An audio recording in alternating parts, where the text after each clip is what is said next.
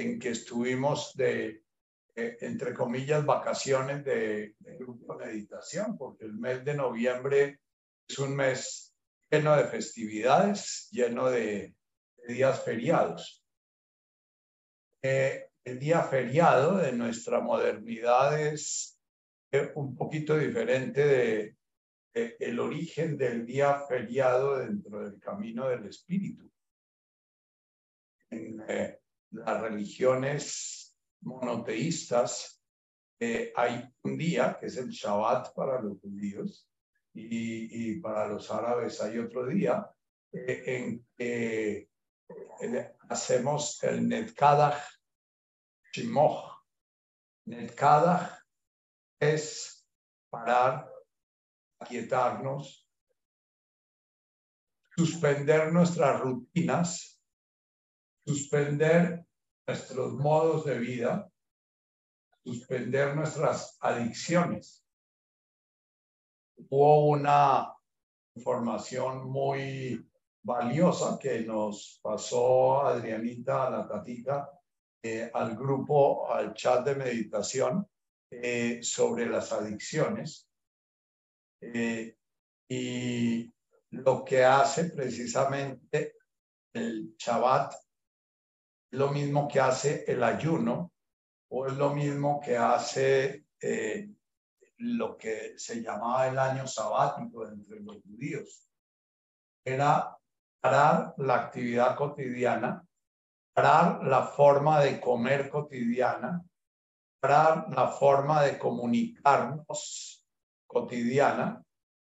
En, eh, en el Islam está el Ramadán también, el cual no se come como se come todos los días, sino se come de una forma diferente.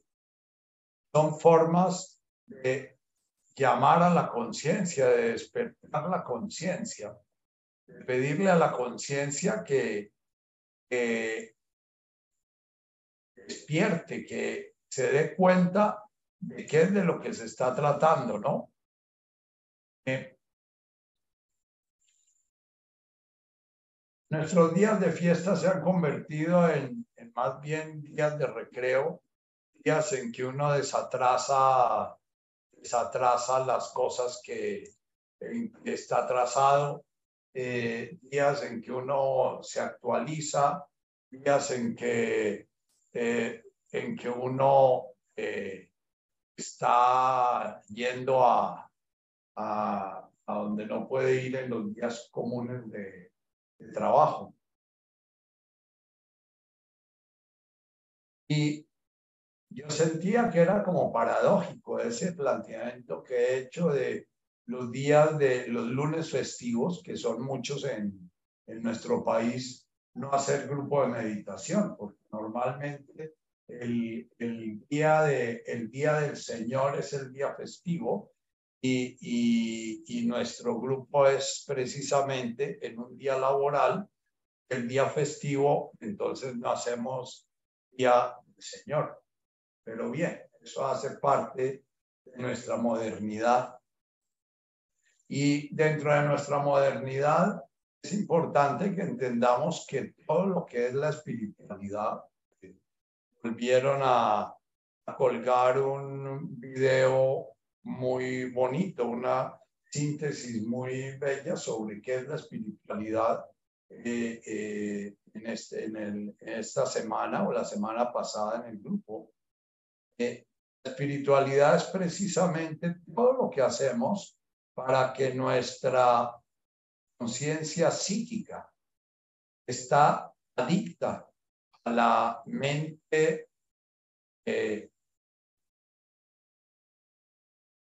eh, llamemos a la mente habitual, a la mente de hábitos, a la mente que piensa en automático y la, la mente que está yendo eh, a los sitios a los cuales eh, ha sido programada ahí mente en, en defecto o en, default, hablan los neurólogos o los neurofisiólogos, que es la mente que nos mantiene permanentemente en la inconsciencia.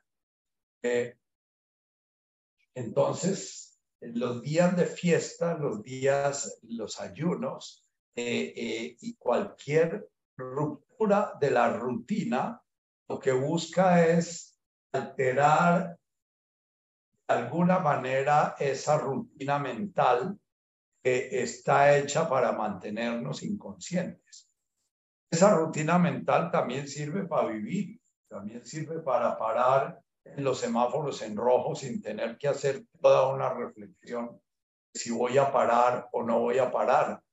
Eh, eh, sirve para eh, estar atendiendo nuestras necesidades de supervivencia cotidiana sin meterle mucha, mucha energía a la decisión de si voy a almorzar o no voy a almorzar o si será que almuerzo a las 3 de la tarde o al mediodía o qué sé yo. Eh, esa mente es la mente del automático. Es la mente que, eh, que mantiene precisamente las adicciones. Las adicciones están eh, constantemente activándose de acuerdo a, a, un programa que ha desarrollado el ego desde muy temprano. ¿Y, para qué desarrolló el ego desde muy temprano las adicciones? Eh, para defenderse, como dice el, el, el, video que nos pasaron, para defenderse de situaciones que para el niño se vuelven invivibles, que para el niño se vuelven demasiado angustiantes. El niño vive la falta de amor, la falta de presencia, la falta de disponibilidad, la falta de comprensión, lo vive como una amenaza de muerte. Entonces él está permanentemente sintiéndose amenazado de muerte y va comenzando a generar adicciones para estar tapando ese miedo permanente que, representa esas carencias básicas. Las Netkadach Shimoch es el segundo sonido al cual nos invita Jesús en, cuando nos enseña a orar, es precisamente es el parar nuestra mente habitual, el parar nuestros hábitos, el aquietarnos, el dejar de hacer, en el hombre contemporáneo y en la mujer contemporánea, como tú o como yo, el, el, hacer y el hábito eh, han ido reemplazando la conciencia de ser.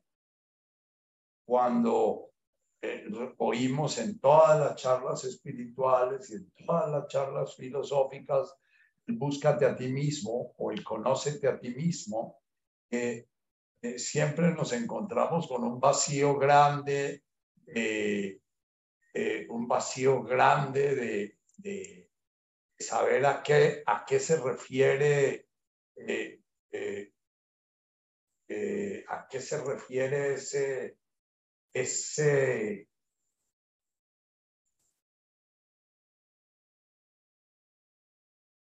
ese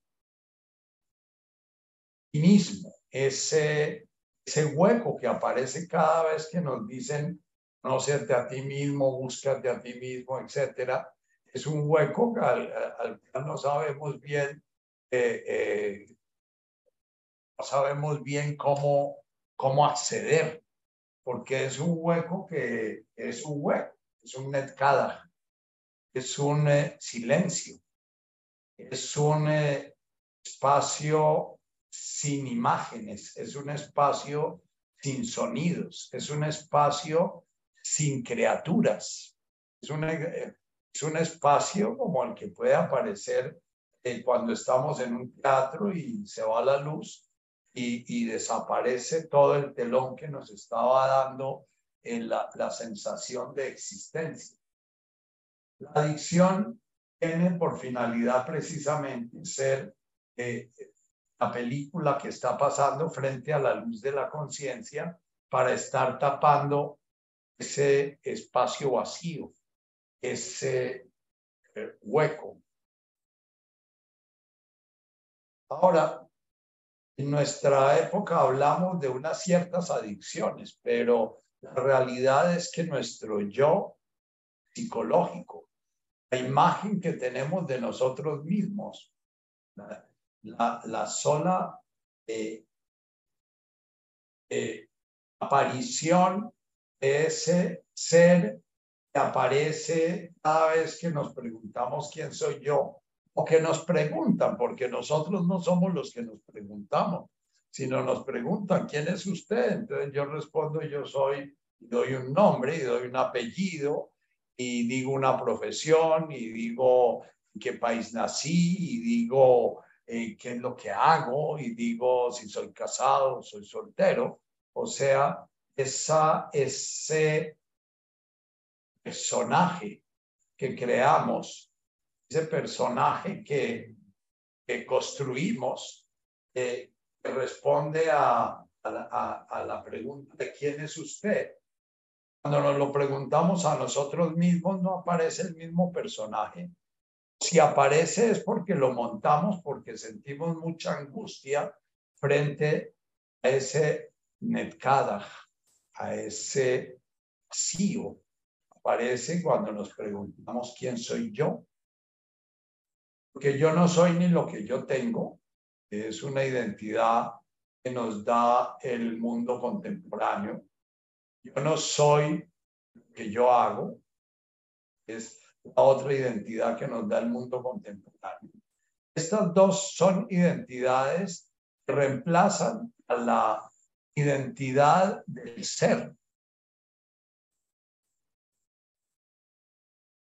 El ser humano que tiene esa identidad muchas veces ni siquiera es consciente de que tiene esa identidad porque lo único que siente es un relativo silencio interior, tiene una capacidad de parar, de silenciarse, de quedarse quieto, tiene una profunda capacidad de ser inútil, tiene una enorme capacidad de no servir para nada sin sentir angustia, tiene una enorme capacidad de no buscar que lo estén reconociendo, tiene una enorme capacidad de no estar mirando como es mirado, escuchando como es escuchado, porque tiene la conciencia de ser. Y hay un silencio profundo y una paz profunda. Hipotéticamente, en nuestra psicología, lo que se plantea es que un niño es vinculado en el amor por su madre, a, a ir creando esa conciencia de ser. Ese amor de la madre hacia él eh, le va a dar esa sensación de permanencia, esa sensación de ser el mismo, aunque esté enfermo o esté sano, aunque esté sacando el último puesto del curso, esté sacando el primer puesto del curso, aunque esté con hambre o esté sin hambre. Ese, ese estar vinculado en el ser eh, eh, da la posibilidad de que desaparezca ese ruido de fondo permanente que, tiene cada uno de nosotros. Es como una permanente inquietud eh, de, bueno, y en últimas, en últimas, eh, eh, ¿será que yo tengo un sitio en este, en esta, en este, en este espacio? Yo tengo un sitio en este mundo. Yo tengo eh, derecho de estar aquí.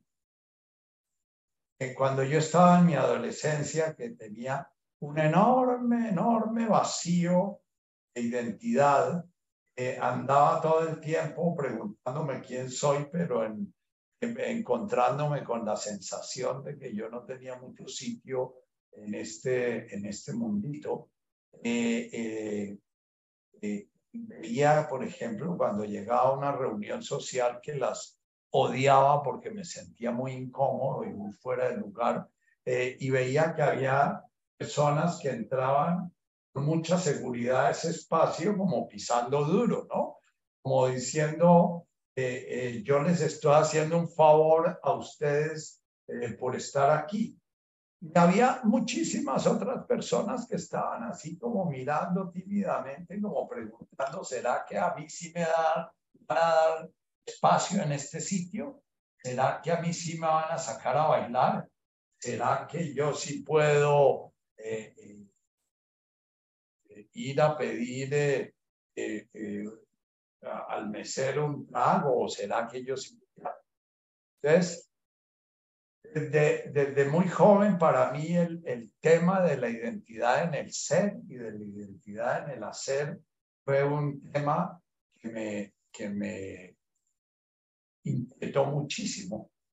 Cuando eh, eh, la Tatica pone el video de adicciones, digo, bueno, este es un tema eh, psicológico o es un tema espiritual y lo pone precisamente en, en, a, seguidillas eh, la repetición del video de la vida espiritual.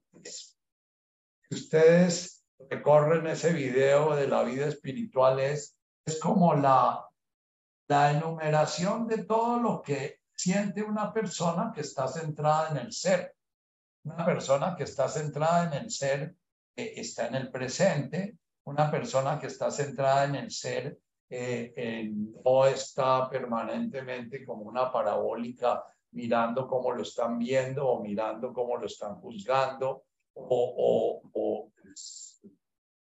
preguntándose cómo lo están escuchando o preguntándose si su cuerpo es agradable para otra persona o si su cara es agradable para otra persona preguntándose esas preguntas que hacen precisamente las huellas de, de esas heridas originales.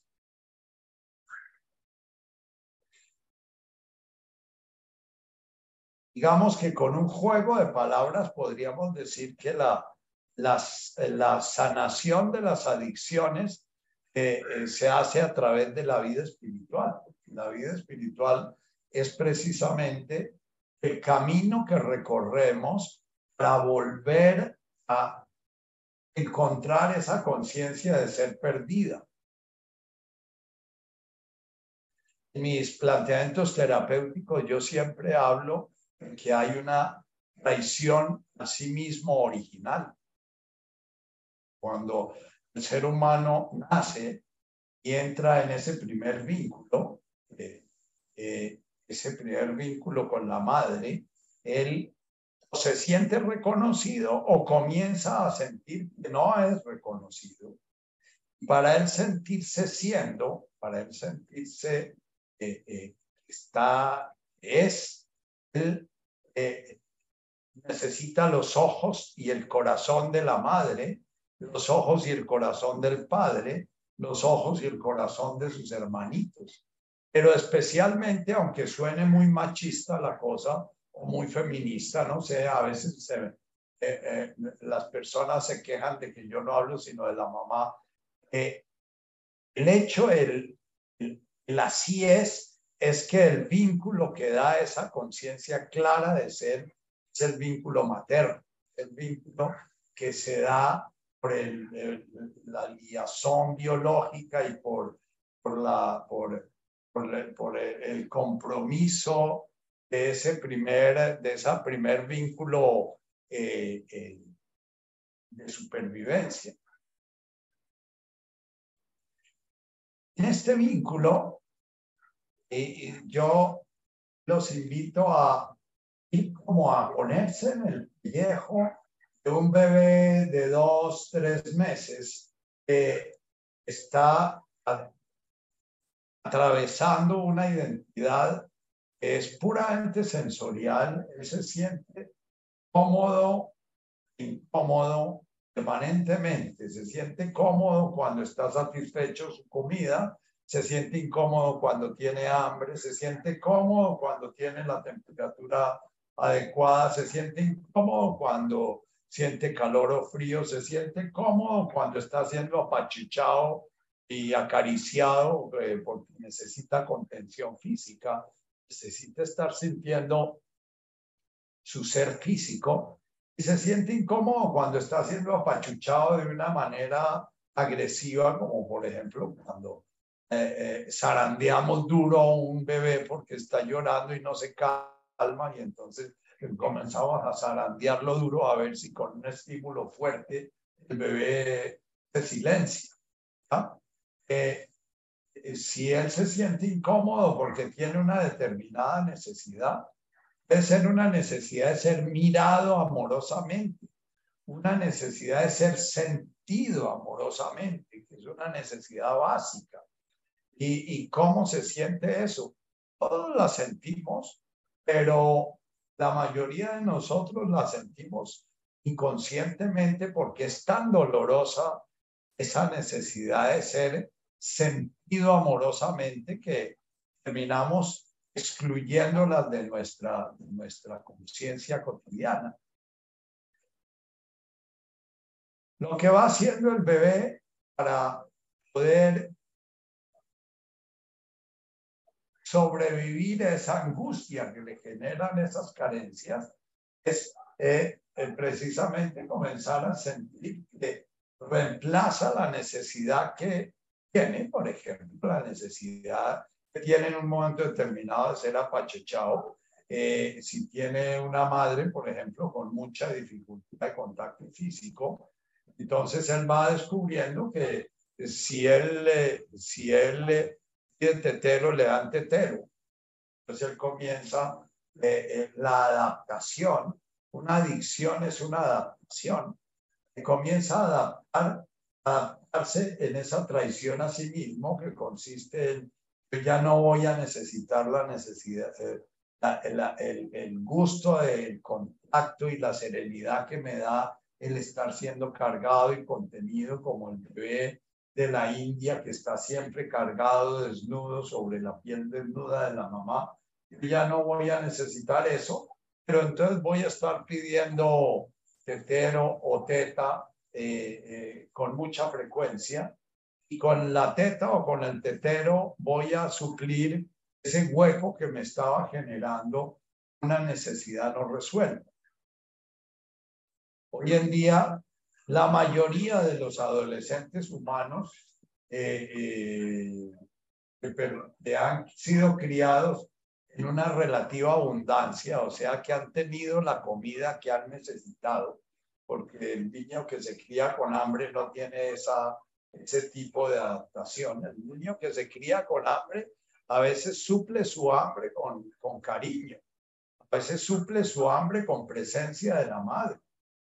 Hay hombres tan, tan valiosos como San Juan de la Cruz, que tenía un cuerpo chiquitico porque tuvo una desnutrición profunda porque nació en un lugar muy, muy pobre y, estuvo muchas veces de niño muy cerca de la muerte, en, en estados de desnutrición que lo llevaron a, tener un cuerpo que no desarrolló su esqueleto ni desarrolló su sistema nervioso completamente. Sin embargo, es un hombre que llegó a escribir los poemas más bellos que he leído yo a nivel de, de la mística y a nivel de la verbalización de la relación del hombre con el, Dios amado, con el Dios como eh, vínculo amoroso que integra el universo completo en el amor. Santa Teresa de Jesús lo llamaba, a San Juan de la Cruz lo llamaba mi pequeño gigante, ¿ya?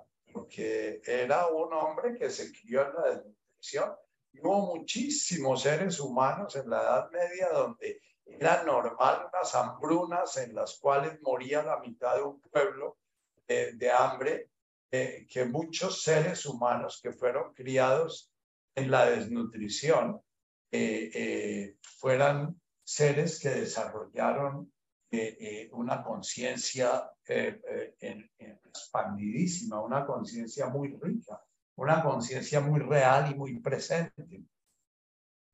nosotros vivimos un poquito la enfermedad opuesta. somos una cultura en la cual ya no muere casi nadie de hambre. Y si se mueren unos niños en Nigeria o se mueren unos niños en Etiopía o en La Guajira, eso se vuelve un gran escándalo, que se murió un niño de hambre, pero como dice Roberto Crema, eh, eh, eh, vivimos una época de una hambruna brutal afectiva.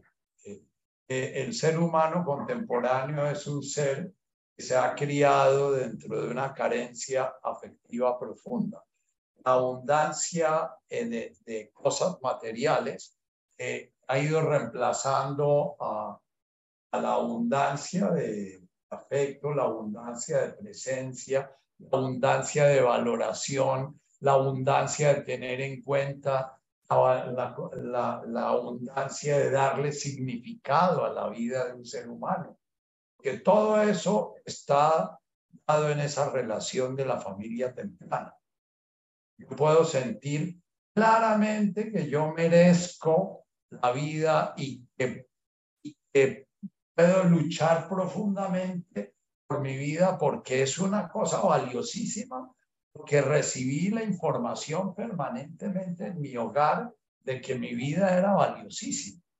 Cuando por ahí por la vida con la sensación de, de, menesteroso y la sensación del limosnero en que está permanentemente pidiendo, pero como el problema está en que no sé recibir, porque, porque no aprendí a recibir porque yo hice una traición a mí mismo, aprendiendo a sobrevivir, no, sintiendo que no necesito. Cuando necesito, lo que necesito no es lo que necesito. Ese es un juego de palabras eh, eh, muy, muy, muy loquito o, o un progrullo, pero necesitar lo que realmente necesito se llama sabiduría Necesitar lo que realmente necesito se llama paz interior. Necesitar lo que realmente necesito se llama eh, eh, integridad, se llama congruencia. La mayoría de seres humanos modernos no, no necesitamos lo que necesitamos y sí necesitamos lo que no necesitamos. Y eso se llama una adicción.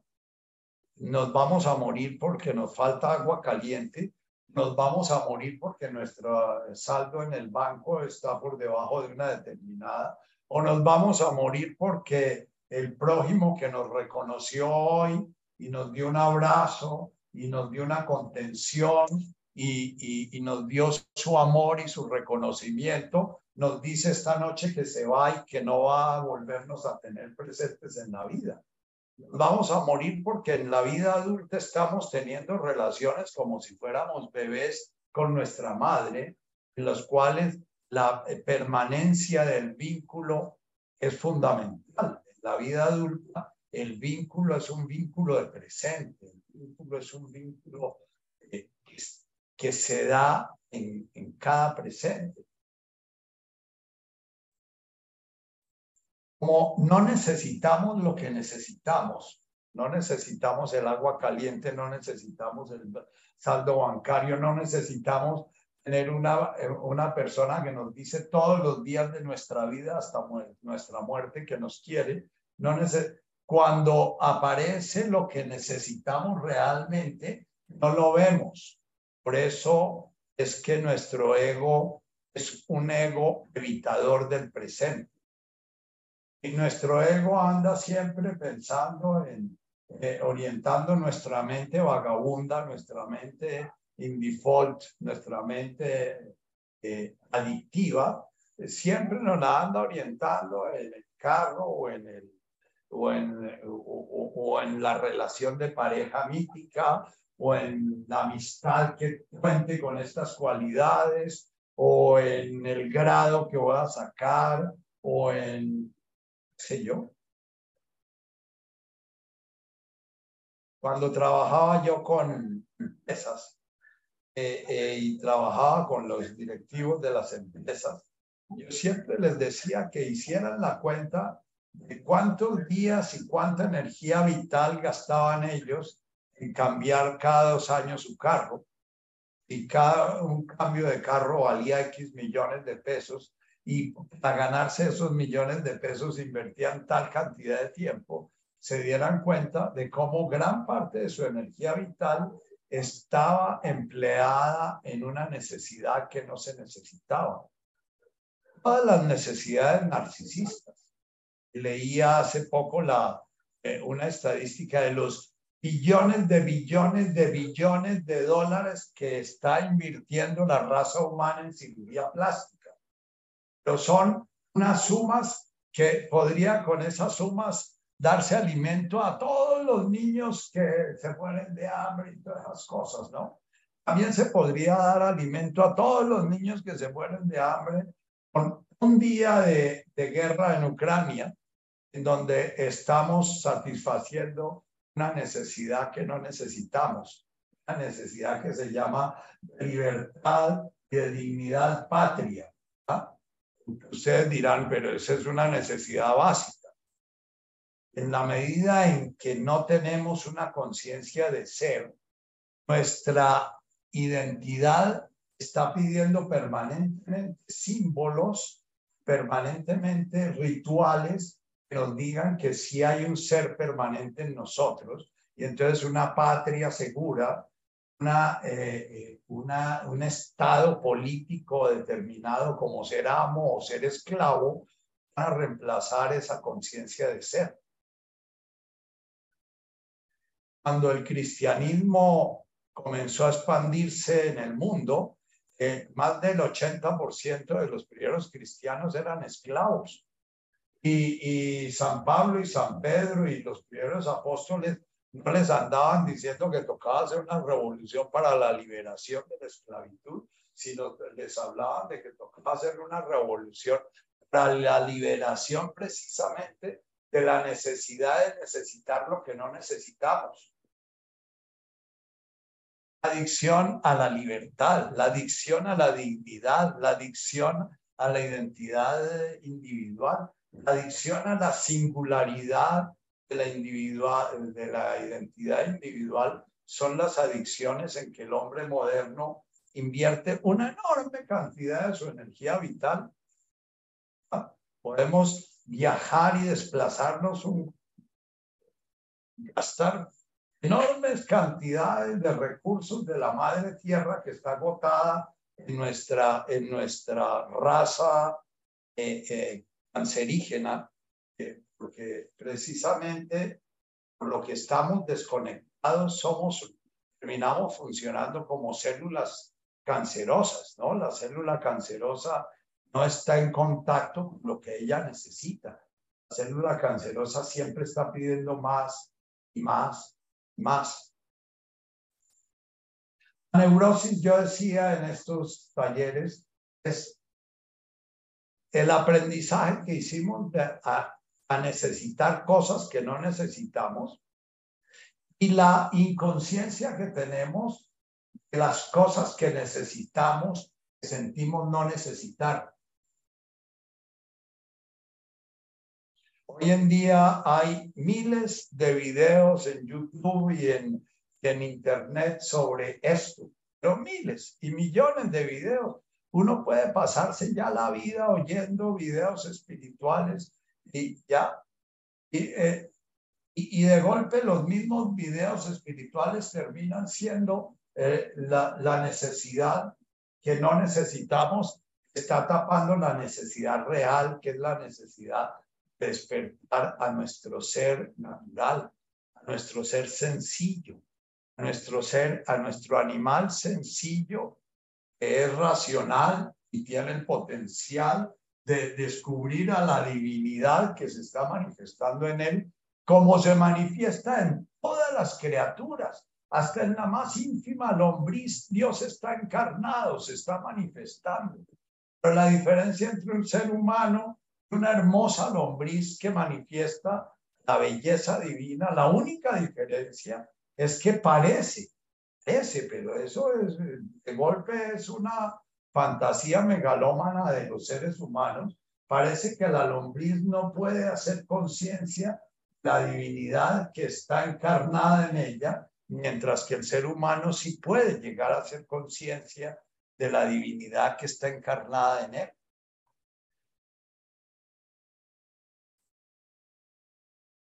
La espiritualidad es precisamente el camino que nos lleva a, primero se nos avisa, Abum Maya. Es un mensaje muy sencillo, es alajá. Alajá no hay nada, nada, nada que no sea él. La lombricita, el átomo, el quartz, la partícula atómica, el agujero negro, todo es Dios, todo, absolutamente todo. Entonces, cuando nosotros comenzamos un camino espiritual y se comienzan a usar sonidos, porque no son nombres propiamente, sonidos como Alajá o Alá o Elohim o Yahvé, está sencillamente recordándonos que nosotros hacemos parte de un universo que es Dios. Eh, dice Osho en su libro de Ven y sígueme, Dios no es un creador, Dios es la creación. Dios es creación en sí misma. Dios es creando. Dios es el acto mismo de, estarse manifest de estar manifestando ese ser. Lo que diferencia nuestro camino cristiano de otros caminos, ¿ya? Eh, eh, el camino islámico místico enfatiza mucho más eso, es que ese creador Jesús nos dice es amor. Ese creador no crea por crear, ese creador no es un demiurgo, como decían los griegos, que es un ser que necesita manifestarse por manifestarse y que entonces se anda manifestando porque tiene necesidad de manifestarse. No, ese creador es amor. Su manifestación es precisamente la manifestación de ese amor.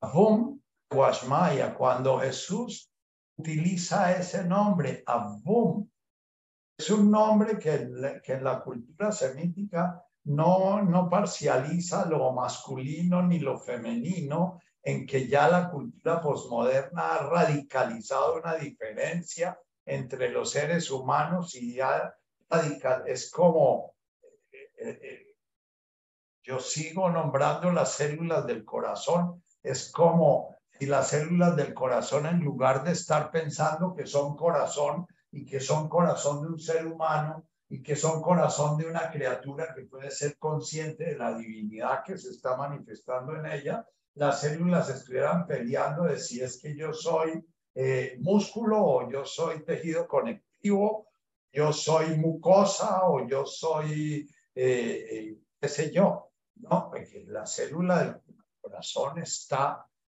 lo único que siente la célula del corazón es que el corazón.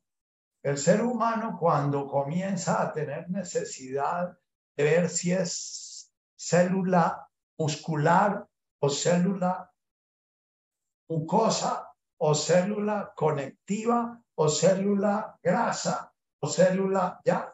Es porque se olvidó que era, eh, que era el corazón. Y esa es la necesidad básica. En el ser humano, entonces iniciamos el camino, primero teniendo que diferenciarnos. La mórula es una célula sexual masculina, una célula sexual femenina, se juntan y forman una primera célula, un gameto. Esa se reproduce, va a comenzar a producir tres diferencias, el endotelio, el mesotelio y el y,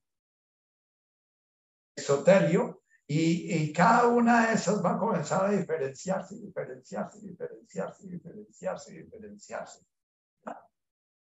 Así como la, la, la, la, tierra se diferenció del agua en la historia de la creación y el aire y la luz se diferenció de las tinieblas y la, se fue creando el mundo fenoménico. Entonces en nosotros también hay una primera etapa de diferenciación, la cual vamos a crear una primera identidad.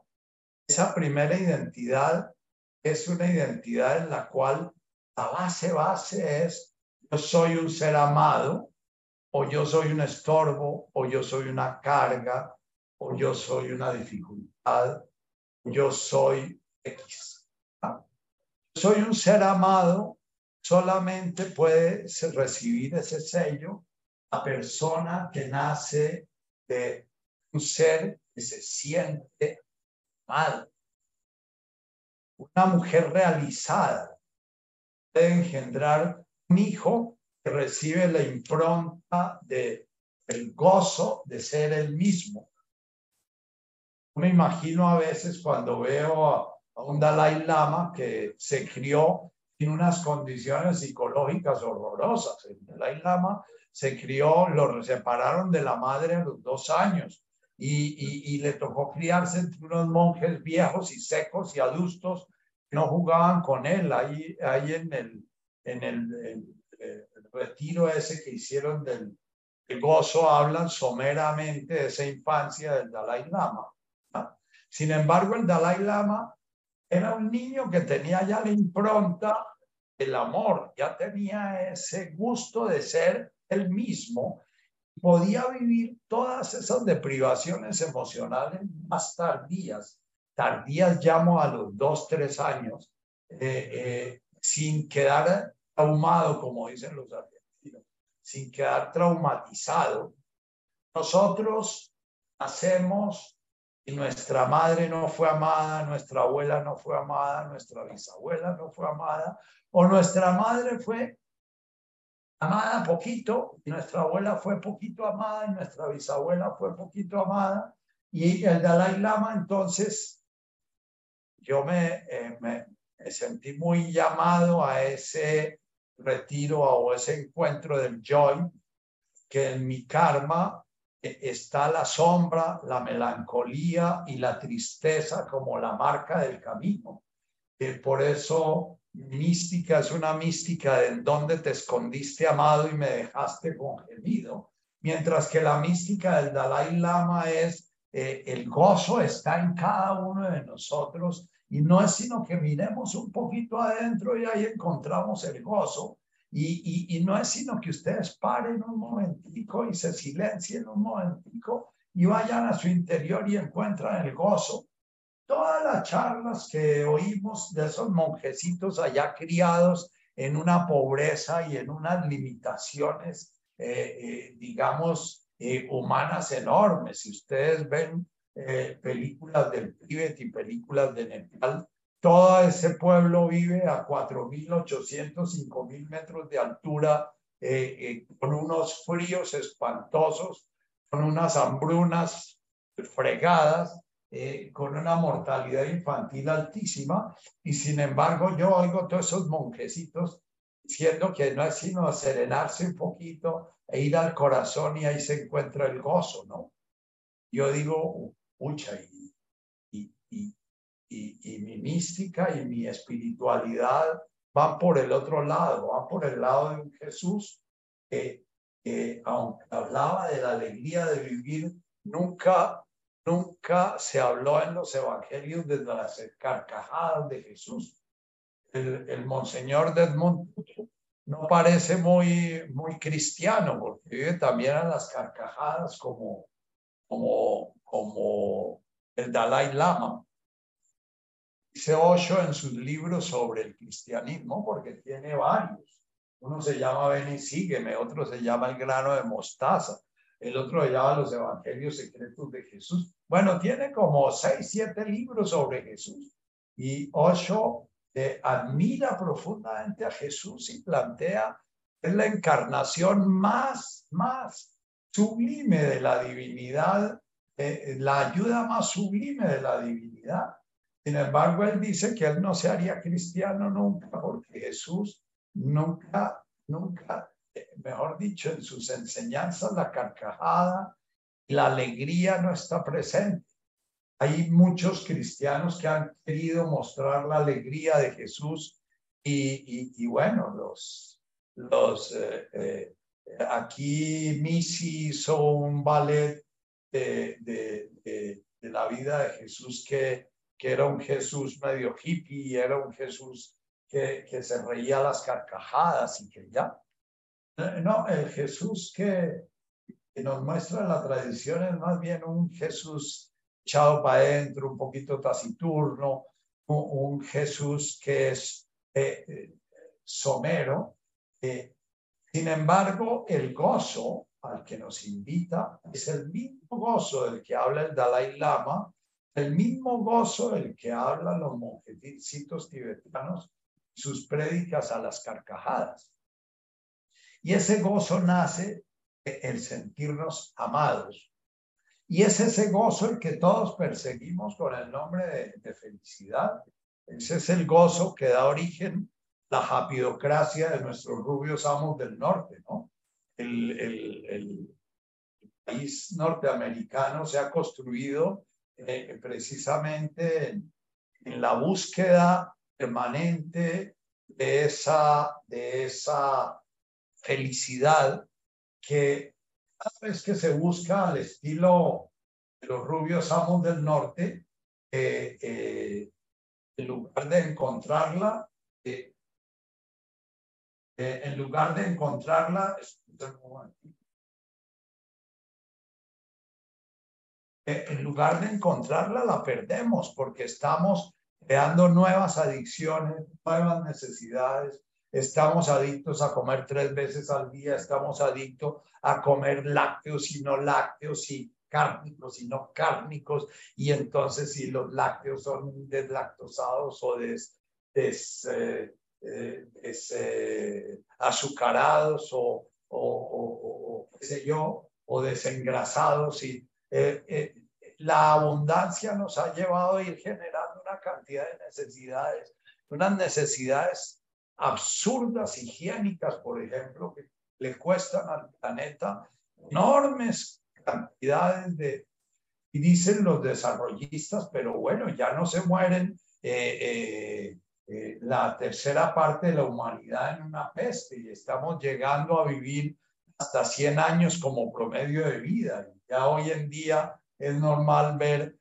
hombres y mujeres de 101, 102 años y sin embargo el joy, el gozo se ve muy poco en estos viejos mentes eh, amargados, eh, desadaptados, que están sintiendo que, no tienen un sitio, que, que realmente no tienen un sitio porque no hay mucho espacio para ellos, aunque toda la pandemia bloqueó al mundo precisamente para proteger a los viejos que eran los que se que debían morirse en la peste, ¿no? Perdón, yo era parte de ese paseo, pero estoy hablando con ustedes gracias a esa posmodernidad. ¿Ves? Una adicción fundamentalmente es una necesidad que hemos creado como una forma de adaptarnos. Es una necesidad ficticia, una necesidad aprendida que reemplaza una necesidad real una necesidad real de cariño, de atención, de alimento, de apapache, de presencia, de valoración, de reconocimiento, de gozo por nuestra existencia. Es que el gozo por mi existencia yo lo recibo a través del gozo que mi madre muestra por mi existencia. Pero si mi madre es una persona deprimida, porque su madre fue deprimida y su abuela fue deprimida y su bisabuela, entonces no puede mostrar un gozo por mi existencia, sino que voy a ser una carga. Y, y, y, mi, mi conciencia a habitar y caminar no los caminos del gozo, sino los caminos de la carga. Poco a poco, descubriendo que soy esa carga, no porque sea esa carga, que mi verdadero ser lo abandoné atrás. Fue mi primera gran traición a mí mismo. Abandonar mi ser porque no fue reconocido ese ser, sino que fui vestido con otros hábitos. Los hábitos de te quiero si te tomas la sopa, los hábitos de te quiero cuando estás sano, pero cuando estás enfermo me angustias, los hábitos de te quiero, pero si vas a ser productivo, te quiero si vas al colegio, te quiero si ya Y ese te quiero sí, creando al hombre posmoderno, que es un hombre que se identifica con su hacer, con el sí que tomas la sopa, sí me das un besito, sí me escribes cuando salgas, sí me llamas cuando no, sí tal cosa. Detrás de ese sí se va creando esa identidad del hacer. Los haceres que fuimos creando, que se fueron volviendo necesidad. Yo salgo para la finca, lo primero que miro es si llevo el celular. Y si no llevo el celular, puedo demorarme una hora y media buscando el celular porque eso se volvió ya una necesidad fundamental. Y yo llegué a mis 70 años y no existían los celulares. Yo eh, me crié yendo a las fincas donde para comunicarse uno con Bogotá tenía que ir al pueblo y darle a un aparatico, una telefonista manija y meter una clavija y esperar tres, cuatro horas para hacer una llamada. Y esa cantidad de amor y cariño que hoy se representa con la todas las llamadas de ya llegué, ya fui, ya vine, ya, eh, eh, ya subí, ya comí y mando la foto de lo que estoy comiendo y todo. Toda esa presencia pseudo presente que nos dan nuestros medios se va volviendo una adicción brutal. Está reemplazando la verdadera presencia, que es estar presente en donde estoy y estar presente ante quien estoy y estoy presente ante la comida que estoy comiendo, etc. Eh,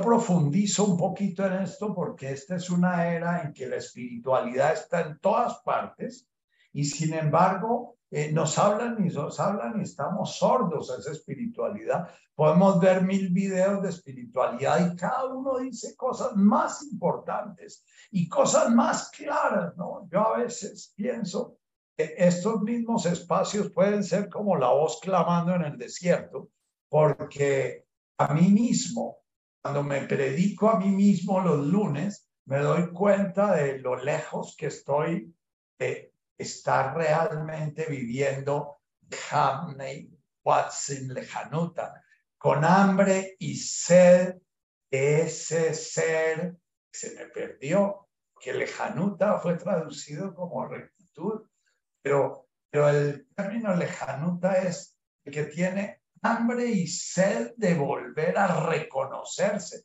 volver a religarse, de volver de la religión, de volver a generar el vínculo con la fuente, con el uno, el que siente un hambre y sed aparece solamente cuando no estamos satisfaciendo permanentemente las falsas necesidades, necesidades que son como mil capas de la cebolla que nos dan la identidad.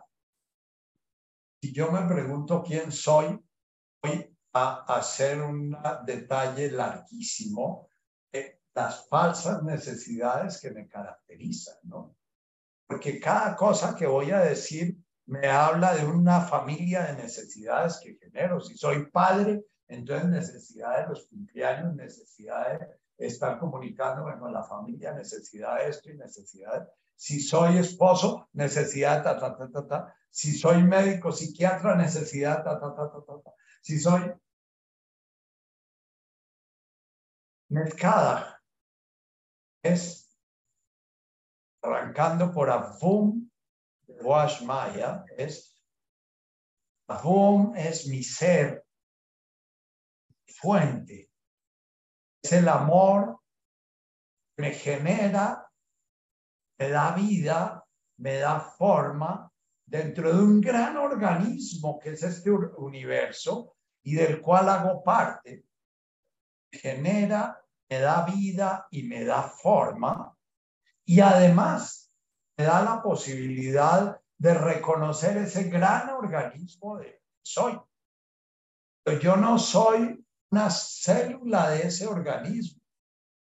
Puede que ser una célula cardíaca, una célula cardíaca muscular para entrar en una existencia kármica completa, de ser una célula del miocardio de Nacho Vergara, eh, ya, pero esa célula no tiene su significado en ser una célula muscular larguita, cortica, fuerte, débil, joven, vieja. No está el sentido de la vida. El sentido está en que soy corazón y que como corazón soy el centro de conciencia emocional, el centro de conciencia espiritual de una criatura, de una, a veces le digo a mis pacientes, la, mascota la conciencia llamada Nacho. Porque realmente soy una mascota de la conciencia divina encarnada en, esa, en ese personaje. El personaje no es el importante. Lo importante es la manifestación que se está dando. No es importantísima la novena sinfonía eh, que está grabada en no sé dónde y si sé cuánto. Es importantísima la cantidad manifestación de belleza, armonía y divinidad que se da cada vez que esa novena sinfonía se manifiesta, ¿ya? Eh, ya sea tocada por Von Karajan o por el, otro, por el argentino o por el que sea, no importa, lo que importa es la capacidad que esa criatura tiene de mostrar la divinidad a quién, a la divinidad misma, el amor amándose al amado, el amante amándose al amado de los, de los sufis, de alguna manera pudieron ir a la esencia misma del mensaje amoroso de la FUM de Guasmaya. El sentido profundo de Dios es que es el amor manifestándose y gozando profundamente ese gozo de amarse en sus criaturas. Y ser una criatura que puede amar a su creador amándose en su manifestación, en su propia criatura digo yo mucho en mis comunicaciones a mi hermana, no puedo aprender a amar a otras personas si no logro despertar el amor de esa mascota que se llama Nacho. Tengo que un día llegar a amarla y amarla con gozo, y decir, delicioso poder ser María Carulla mirando a Nacho diciendo, se realiza mi vida habiéndolo engendrado a usted. Y así estoy perdonando a mi madre, estoy perdonándole a ella y realizando lo que ella no pudo realizar, fue amar a su hijo. El día que yo logre amar a esa criatura llamada Nacho y amarla con gozo, estoy redimiendo a mi madre y a mi abuela y a mi bisabuela porque toda su karma, karma precisamente es toda la carga de falsas necesidades, de adicciones, de inconsciencias se depositó encima de la conciencia divina en esa criatura y le impidió a esa criatura llegar al gozo y la realización plena. Eso es el karma. La medida en que yo pueda ir descubriendo ese amor, estoy dándole significado a toda una cadena kármica, tanto de seres humanos como de animales, como de ancestros vegetales y de ancestros minerales. Están, están adquiriendo su sentido en este presente eterno. Todos esos seres que de alguna manera confluyeron en mi existencia es una adicción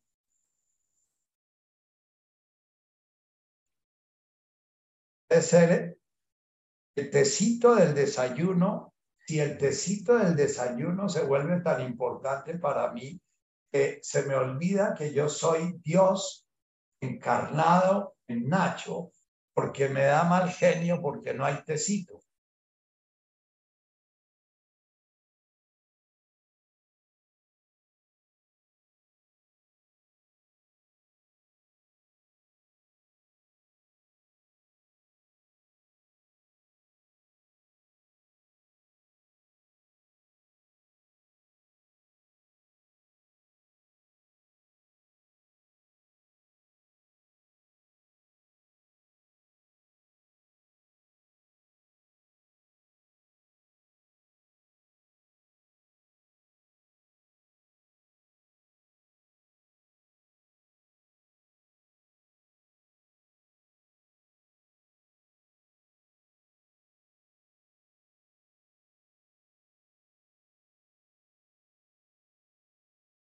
Una adicción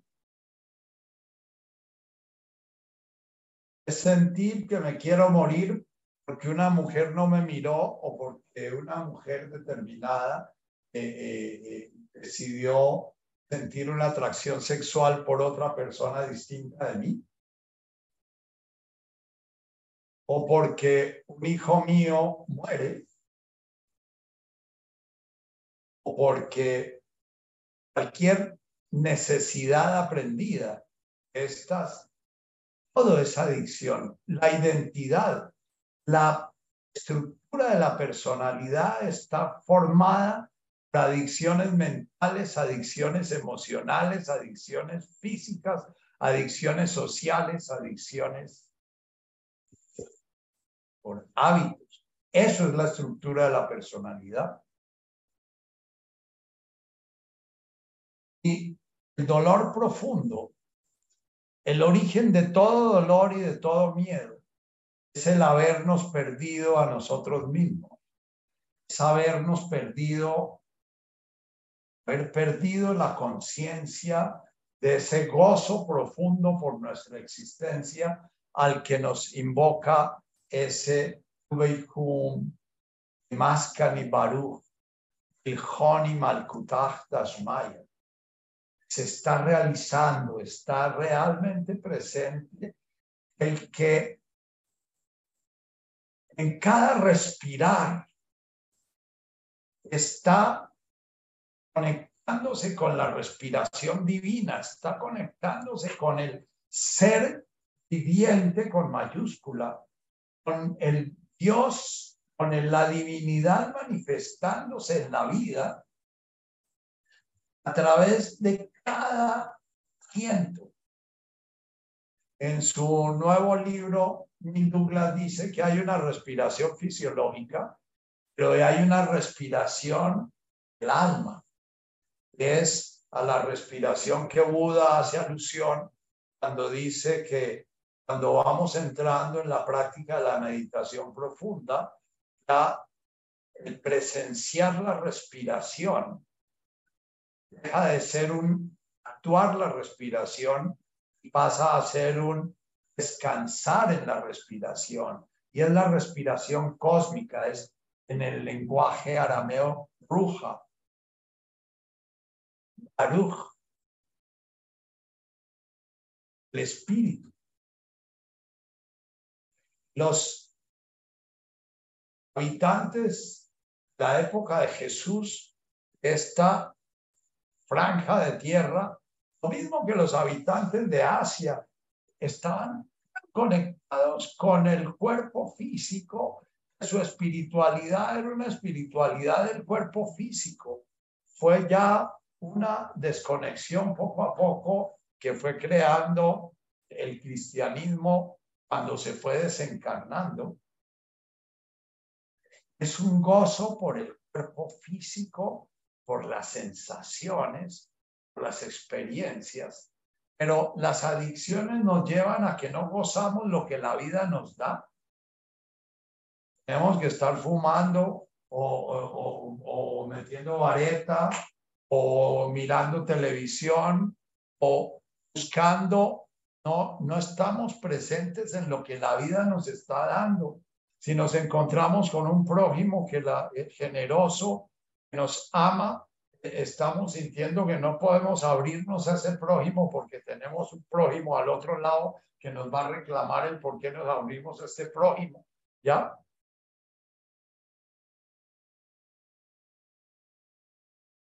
el bebé aprende, el bebé naturalmente controla a la madre. Si tiene una madre amorosa y presente, la madre está reconociendo las necesidades de su cría, las está reconociendo gozosamente, aunque haya dolor en ello, aunque sea el llanto de las tres de la mañana pidiendo la teta, hay un despertar dolorido, pero es un despertar gozoso. El bebé llora encuentra la teta porque eso es lo que está buscando, que llora y encuentra el calorcito de la madre porque eso es lo que está buscando. Eh, dicen todas las personas que trabajan en ese primer vínculo, que una madre conectada con el bebé sabe lo que el bebé necesita. Hace parte de la conexión de esa díada y, y, y, es la madre la que se conecta con el bebé. El padre puede aprender a conectarse, pero no es una conexión que hace natural e instintivamente, es una conexión que aprende. Y mientras la aprende, el bebé siente que está desprotegido.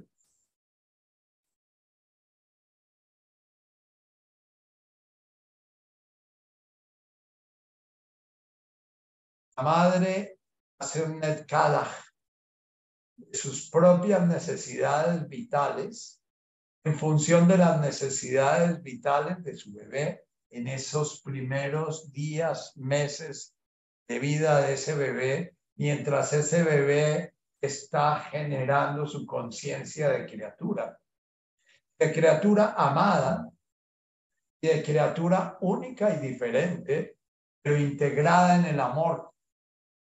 Está creando su conciencia de criatura no amada diferente y crear muy pronto un ego que se crea precisamente diferenciándose de su madre. Yo no soy mi madre.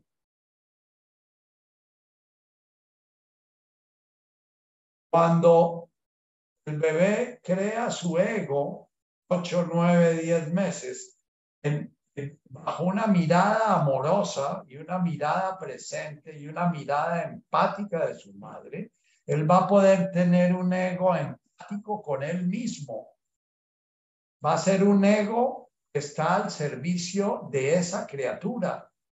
Pero si el bebé crea su ego frente a una madre no empática, no presente, el bebé va a crear un ego empático con la madre o con él mismo y nos vamos a pasar la vida en adicciones y en falsas necesidades, porque vamos a necesitar es lo que mamá necesitaba y vamos a, tener miedo de lo que mamá tenía miedo, vamos a desear lo que mamá deseaba que deseaba que deseáramos y no vamos a saber realmente quiénes son, quiénes somos, que es no esta marioneta, sino ese ser que se expresa a través de nosotros.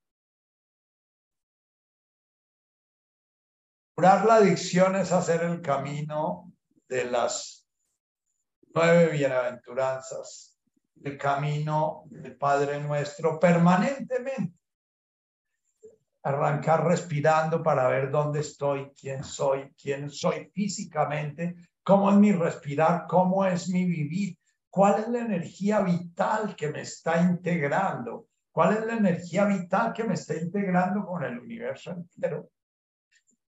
Estar sintiendo lo que estamos sintiendo, el lauile, estarnos entregando al corazón. Si soy la célula, cada vez que quiera sentirme yo misma indiferente, distinta de joy of individuality, que es lo que tiene hoy en Qatar todo el mundo ardido porque los árabes no han comido carreta con la historia de los brazaletes esos, eh, porque hoy en día la, máxima posibilidad es decir, yo soy distinto y diferente de los demás.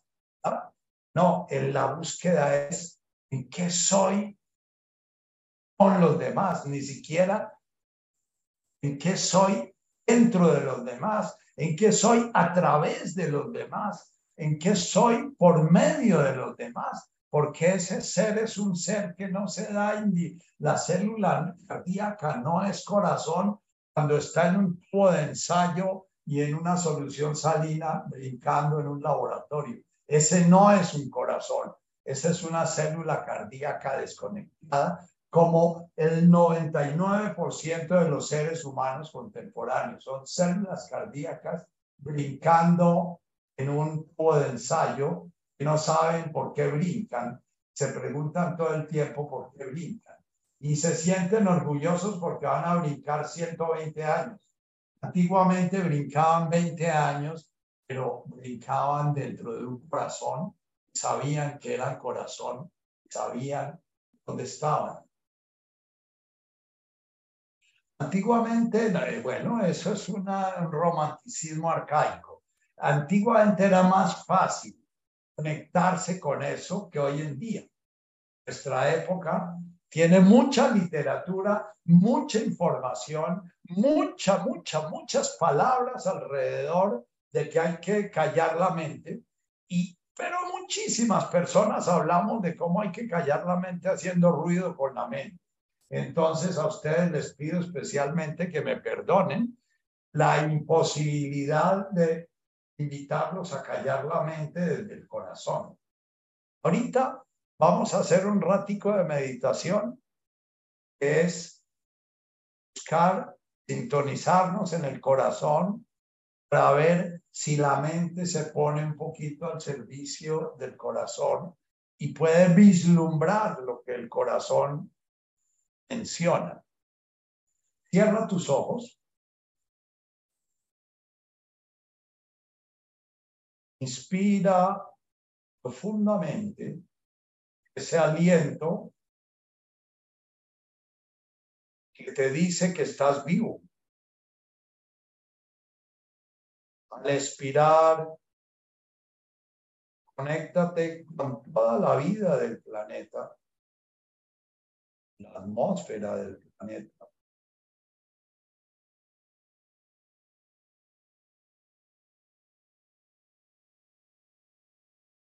Inspira nuevamente.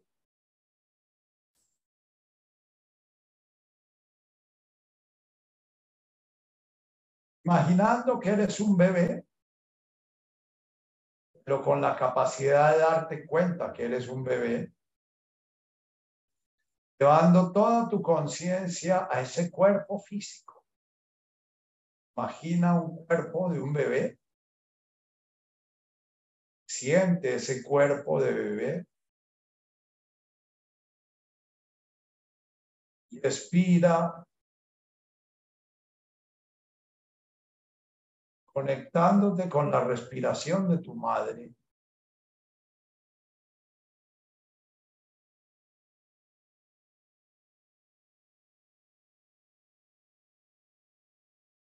En tu inspirar y tu expirar, siente ese vínculo profundo. Conoce ser vivo el cual haces parte, tu madre.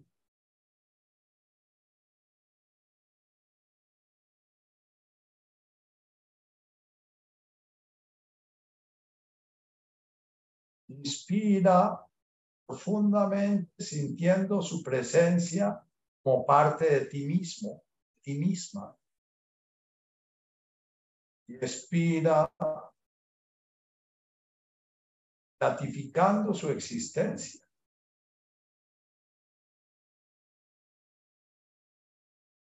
Es compartida contigo.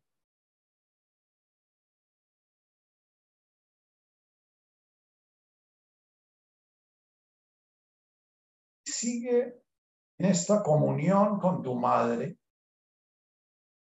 permitiéndote que vayan entrando a tu conciencia. Bienestar o la angustia o la soledad o la plenitud o la paz interior o la tristeza o el resentimiento se van comunicando ese lazo vital es tu vínculo con la madre.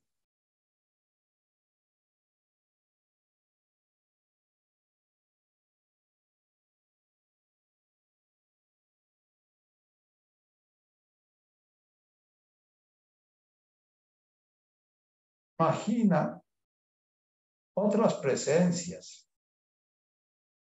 Un hermano que llora, un padre que reclama, un padre que entra cariñoso.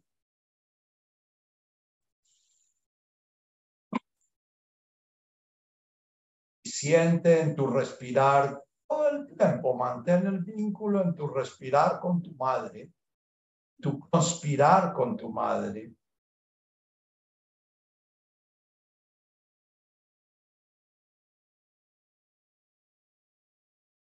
Siente en cada movimiento ese organismo que formas tú con tu madre, cómo pierdes o ganas armonía interior.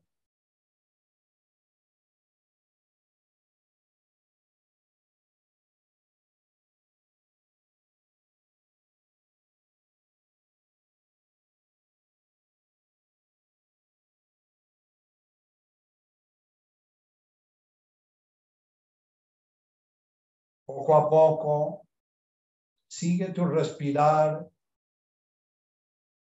comienza a permitirte sentir que tu respirar va desintonizándose del respirar de tu madre.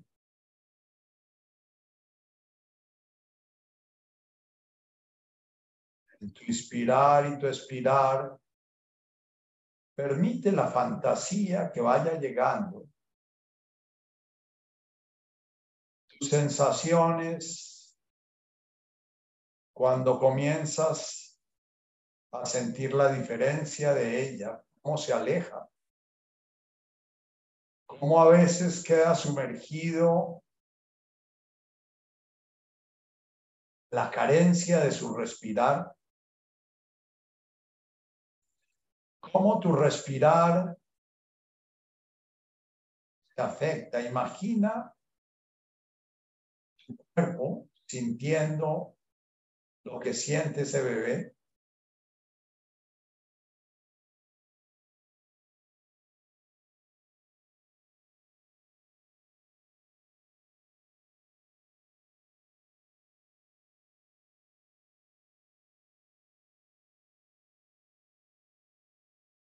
Inspiras, expiras y sientes inspirar y el expirar de tu madre más afuera tuyo.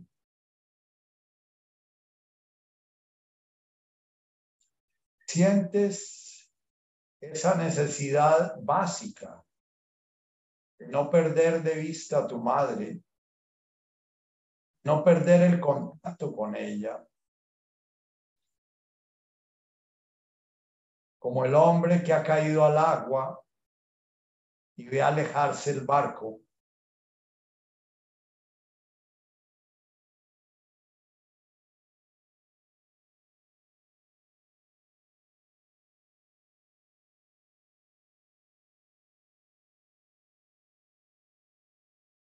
Siente en tu respirar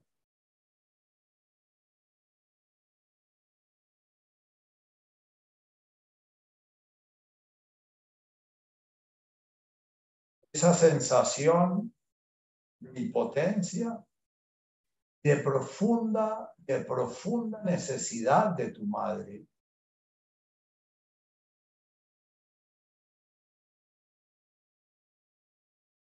Mascani.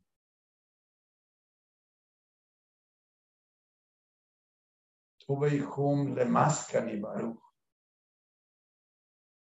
Mascani hace alusión a esa vivencia primal, algo que siento que sin ello muero, algo que siento que sin ello dejo de ser.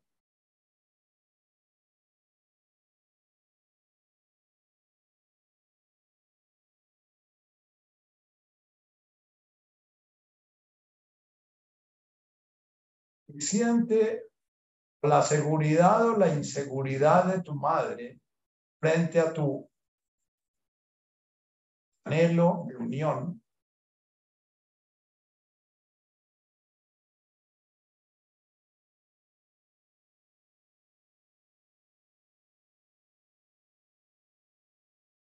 Este primer vínculo va a ser la semilla de tu religión.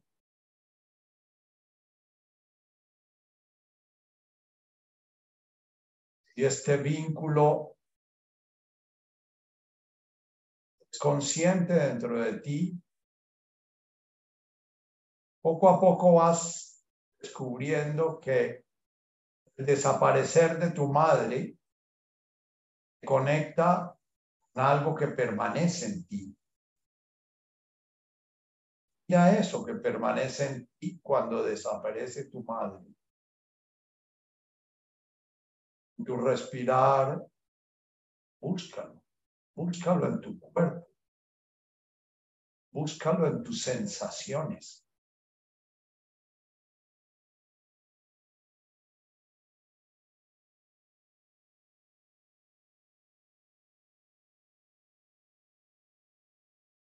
Veihum Lemaskani Baru. Honi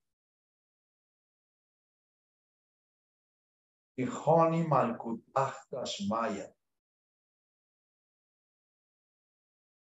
Esa búsqueda que estás haciendo en este momento desde tu sensorialidad, ese centro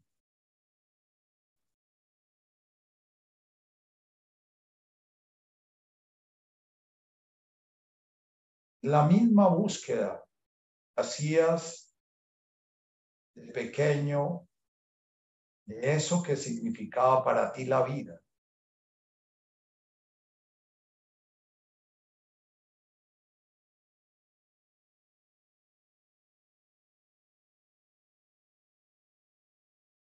Si tomas en serio este religare, re hacer vínculo con el todo, con la madre, con con la fuente,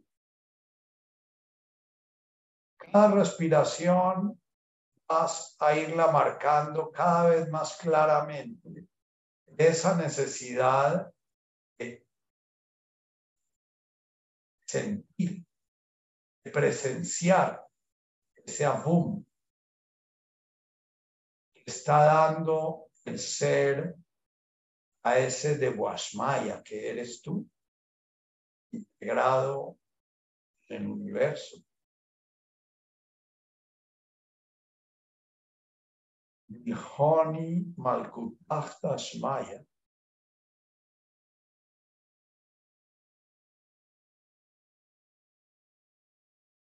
si conectas, estás buscando en cada respirar, ya ese yo soy profundo. Ese yo soy se manifiesta en esa criatura, en esa mascota que eres tú.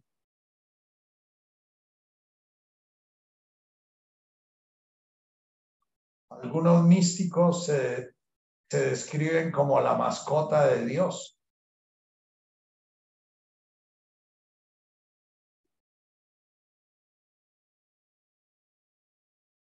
Mientras inspiras y expiras buscando ese vínculo profundo, profundo dentro del espacio-tiempo del cosmos y profundo en tu ser universo.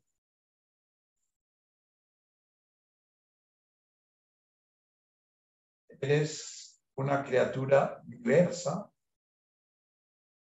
hace parte de un uno, ese universo.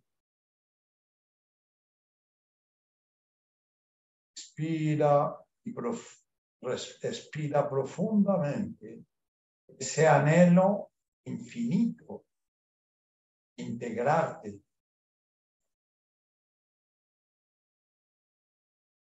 Que que mi deseo sea tu deseo. Mi deseo y tu deseo sean uno. Nehuei Sibianach, Ana, Washmaya Baraja, de tal manera que re una se vuelva a reír esa unión que siempre estaba ahí presente se vuelva consciente el universo entero, Guashmaya, de todo el universo visible e invisible, conocido y desconocido,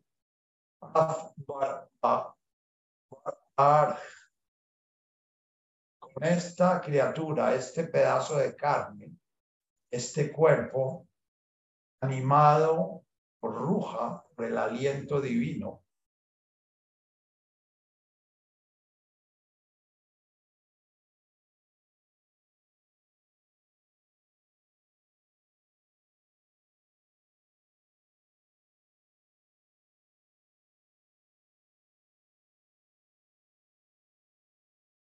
Hum Lane, Keim Lebon, Canon Nesun La. Bienaventurado el que ha purificado su corazón, lo ha ido librando, liberando de adicciones, de cosas que ha adicionado y adicionado y adicionado, que ha ido pegando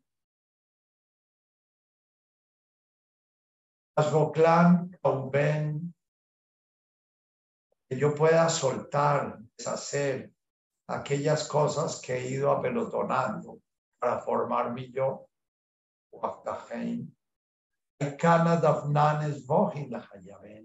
De tal manera que me vuelva fluido como la ola, el mar, integrado a ella, naciendo y muriendo en el orden, el océano ¿verdad?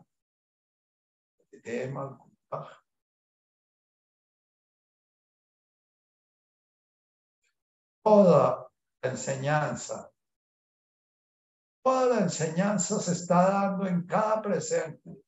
Todo el Padre Nuestro y todas las bienaventuranzas deben estar presentes en cada presente tuyo y en cada respirar. Iniciando por esa primera, el día que se vuelva para ti una necesidad imperiosa como la de ese bebé unirse a su madre y sentir a su madre presente, el sentir la presencia divina dentro de ti.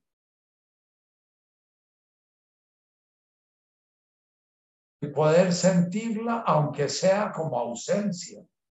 ¿Dónde te escondiste, amado? Me dejaste con gemido más es ese gemido. Salí tras ti clamando y eras ido, como el bebé cuando ve que su madre se aleja y se llena de angustia.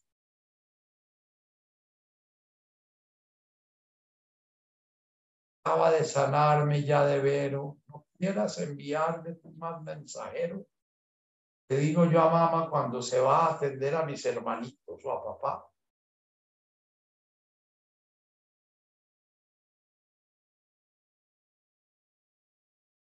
Quiero, decía Freud, volver al útero. Él no creía en el espíritu uno, entonces él se creó la fantasía de que todos los seres humanos estamos buscando permanentemente regresar al útero, a esa bondad fundamental que vivimos en el útero.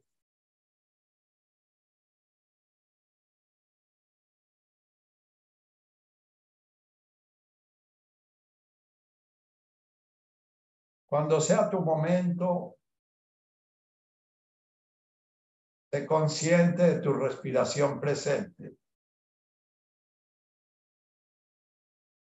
Y ojalá significa, oh, es la voluntad del mal, Alá, el ser del universo. y comenzando a impedir esa respiración la cual se refiere el Baruch, la primera bienaventuranza, respiración del espíritu, respiración de la madre.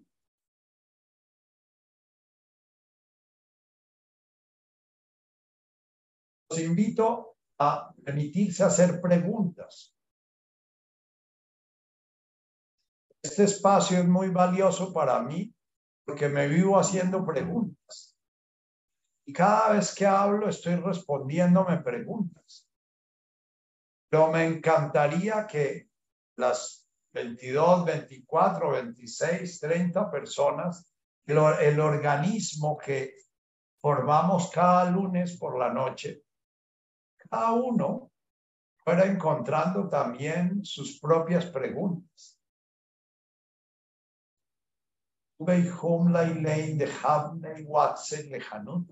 Esa hambre y sed lejanuta. ¿Qué es lejanuta? Pueden preguntarse ustedes. ¿Qué es justicia? ¿Qué es rectitud? ¿Qué es equilibrio? ¿Qué es ecuanimidad? ¿Qué es lo que buscamos? ¿Qué es lo que estamos tratando de aprender a buscar para no seguir buscando lo que no necesitamos? Por hoy te despido. Eh, eh, no tenía en mi computador la, no sé por qué se me fue el relojito del computador. Por eso pasé unos minuticos y, andaba a veces distraído viendo cómo podía poner mi relojito del computador. Entonces, eh, este puede dar ya paso a la despedida.